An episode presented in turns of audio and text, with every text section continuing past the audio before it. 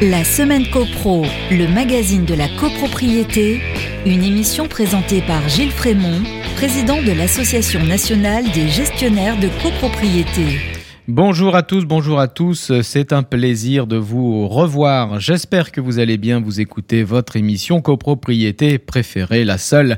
Bienvenue dans la semaine copro. Cette semaine, on vous propose une étude sur les copropriétés en difficulté de l'alerte à l'expropriation. C'est la minute juridique. Elodie Rabel nous fera la revue de presse, les petites histoires de voisinage. C'est toujours un délice. Mais tout de suite, on commence avec l'actu de la semaine. La semaine copro, l'actu de la semaine. L'actu de la semaine, c'est le projet de codification du droit de la copropriété. Il serait toujours d'actualité pour celles et ceux qui attendaient un vrai code de la copropriété, abandonné par la chancellerie alors qu'elle avait été habilitée par ordonnance. Pour s'en occuper, voici une réponse ministérielle du 9 septembre qui va peut-être leur redonner un peu d'espoir. Je cite, En effet, il n'a pas été possible de réaliser la codification à droit constant prévue par l'article 215 de la loi Elan, alors que la réforme du droit de la copropriété rappelée ci-dessus n'était ni achevée ni stabilisée. L'ambition de réalisation d'un code de la copropriété n'est cependant pas abandonnée. Les services du ministère de la Justice continuent travailler, même si elle nécessitera une nouvelle intervention du Parlement à cette fin. Fin de citation. Le code de la copropriété doit permettre de rassembler l'ensemble des textes éparpillés dans différentes lois et décrets. Loi de 65, décret de 67, décret comptable de 2005, dispositions diverses dans le code de la construction et de l'habitation, dans le code de l'environnement, dans le code de l'urbanisme, etc. Un travail de fourmi colossal. L'objectif initial était également la simplification du droit de la copropriété. Voilà donc une bonne nouvelle. Nous aurons donc bien un jour un vrai code de la copropriété. Il faudra pour cela, on l'a compris, une codification à droit constante oblige que les réformes incessantes s'arrêtent. Ainsi va l'actualité. Ma chère Elodie, je vous passe la main pour la revue de presse. La semaine copro, petites histoires de copro. Bonjour Gilles, bonjour à tous. Le chant du coq devant la justice. À la campagne, faut-il faire avec ou non? C'est la question que doit trancher la cour d'appel de Chambéry. Un agriculteur propriétaire de trois coqs était poursuivi pour troubles anormaux du voisinage.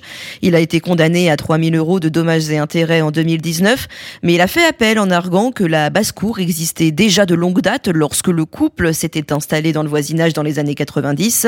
Depuis, le chant du coq est considéré comme consubstantiel à la vie campagnarde, mais cette loi n'est pas rétroactive, l'agriculteur ne pourra donc pas s'en servir.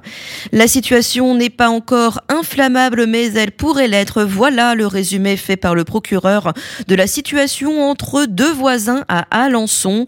Une voisine a mis le feu au paillasson d'un de ses voisins. Dernier épisode d'une série de départs de feu dans une copropriété. On a donc trouvé l'auteur. Cette dernière s'est défendue en expliquant être excédée par les aboiements des chiens de son voisin. Elle est condamnée cette semaine à 8 mois de prison, dont 6 avec sursis, et demeure depuis en prison. La justice, parfois lasse des querelles entre voisins, la procureure de la République de Châteauroux l'a laissé entendre ce 1er octobre en évoquant un différent présenté à la Cour par ces mots consternants. Deux retraités fâchés depuis longtemps en raison d'un problème d'urine. Oui, ils s'accusent l'un et l'autre de se soulager dans les parties communes de leur immeuble. Mais un jour de printemps 2019, après cette année de querelle sur fond sanitaire, l'un d'entre eux a cassé le nez de l'autre. Le tribunal a ordonné la relaxe. Merci Elodie pour ces petites histoires toujours croustillantes. On passe à la minute juridique. La semaine copro, la minute juridique. Les copropriétés en difficulté de l'alerte à l'expropriation. Sur près de 617 000 copropriétés en France, représentant environ 6,9 millions de résidences principales, une étude réalisée avec la Direction générale de l'aménagement, du logement et de la nature a permis d'évaluer à 100 000 le nombre de copropriétés fragiles, soit près de 19% de l'ensemble des copropriétés étudiées. Et tout porte à croire que ce nombre ira en grandissant malheureusement. La faillite ne concerne pas seulement les copropriétés situées dans des quartiers où habite une population pauvre. Les immeubles anciens des centres-villes qui nécessitent d'importants travaux, de remise aux normes des réseaux d'eau, des renforcements de planchers, des pans de bois, de la structure de façade, oui. Tous ces petits immeubles vieillissants sont également exposés. Les impayés de charges s'accumulent, les travaux d'entretien et de conservation de l'immeuble ne peuvent plus être financés. Voilà les deux indicateurs principaux d'une copropriété en difficulté. S'ensuivent une accumulation des dettes auprès des fournisseurs de l'immeuble, une dépréciation de la valeur des appartements, des locataires qui ne payent plus leur loyer aux bailleurs, voire pire des logements inlouables. C'est la spirale infernale. Comment traiter les copropriétés en difficulté, puis en grande difficulté? Il existe tout un juridique fait de plusieurs étages, des étapes graduées. Tout d'abord, placer l'immeuble sous observation. C'est l'article 29-1 grand A de la loi du 10 juillet 65. L'un des signes avant-coureurs d'une situation de faillite est le niveau élevé d'impayé des charges de copropriété. On parle des copropriétaires débiteurs. S'il atteint à la clôture des comptes 25% du budget annuel pour les copropriétés comprenant jusqu'à 200 lots et 15% pour celles de plus de 200 lots, le syndic doit en informer le conseil syndical par lettre recommandée. Le syndic dispose d'un mois à partir de la clôture des comptes pour faire un recours devant le tribunal du lieu de l'immeuble et demander la désignation d'un professionnel appelé mandataire ad hoc, qui sera chargé d'analyser la situation financière de la copropriété, l'état de l'immeuble, puis d'élaborer des préconisations afin de rétablir l'équilibre financier. Il remet dans un délai de trois mois renouvelable une fois son rapport au tribunal. Les projets de résolution nécessaires à la mise en œuvre du rapport doivent être débattus en Assemblée générale. Celle-ci doit se tenir dans les six mois suivant la remise du rapport ou dans les trois mois si des mesures d'urgence sont prévues. Deuxième étape, un peu plus corsée, désigner un administrateur provisoire. C'est l'article 29-1 de la loi de 65. La mise sous observation n'a rien donné ou n'a tout simplement pas eu lieu. Que dit l'article 29-1 Si l'équilibre financier du syndicat des copropriétaires est gravement compromis ou si le syndicat ne peut plus assurer la conservation de l'immeuble, le président du tribunal judiciaire peut désigner un administrateur provisoire pour une durée de minimum un an.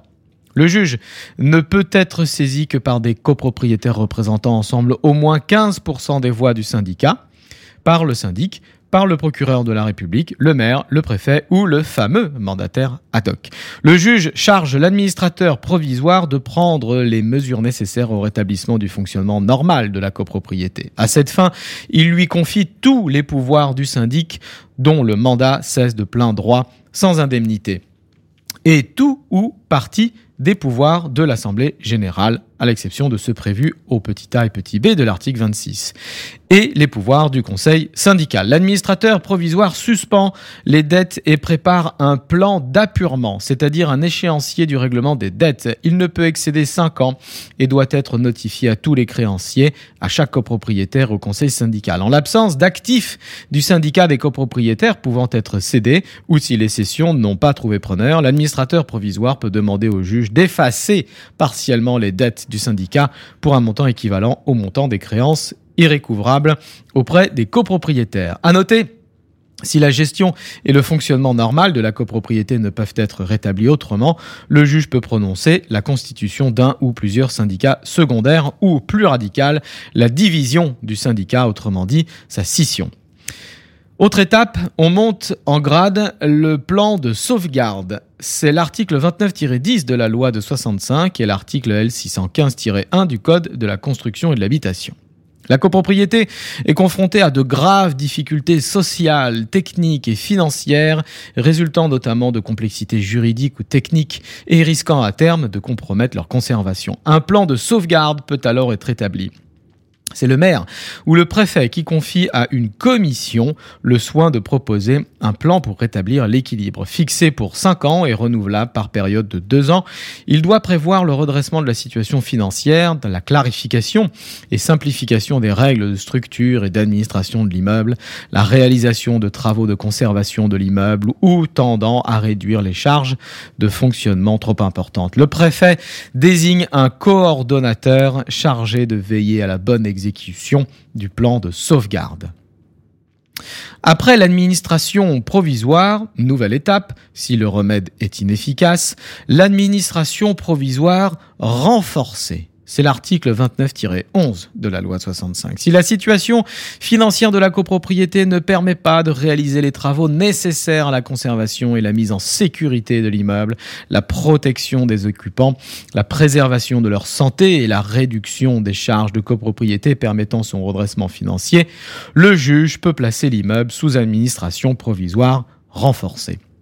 Dans ce cas, le juge autorise l'administrateur provisoire à conclure une convention à durée déterminée au nom du syndicat des copropriétaires avec un ou plusieurs opérateurs compétents en matière de maîtrise d'ouvrage, de travaux et de mise au point de financement d'opérations de travaux. Dernière étape, la plus grave, déclarer l'état de carence du syndicat et par suite l'expropriation. C'est l'article L615-6 du Code de la construction et de l'habitation. Si aucune des procédures précédentes n'a abouti, que le syndicat est dans l'incapacité de faire les travaux de conservation nécessaires, que le déséquilibre financier est devenu abyssal, alors le maire, le préfet ou des copropriétaires représentant au moins 15% des voix du syndicat peuvent saisir le tribunal afin qu'il prononce l'état de carence de la copropriété et engager une procédure d'expropriation après expertise. La copropriété passe alors dans le domaine public. Les copropriétaires sont expropriés par la mairie et la copropriété est dissoute. Un grand merci à tous. Merci pour votre écoute et votre fidélité. Merci Elodie Rabel. Je vous dis à mercredi prochain à 14h sur Radio Imo. D'ici là, portez-vous bien et faites de la copro. La semaine copro, le magazine de la copropriété, à réécouter en podcast sur radio.imo et toutes vos plateformes d'écoute habituelles.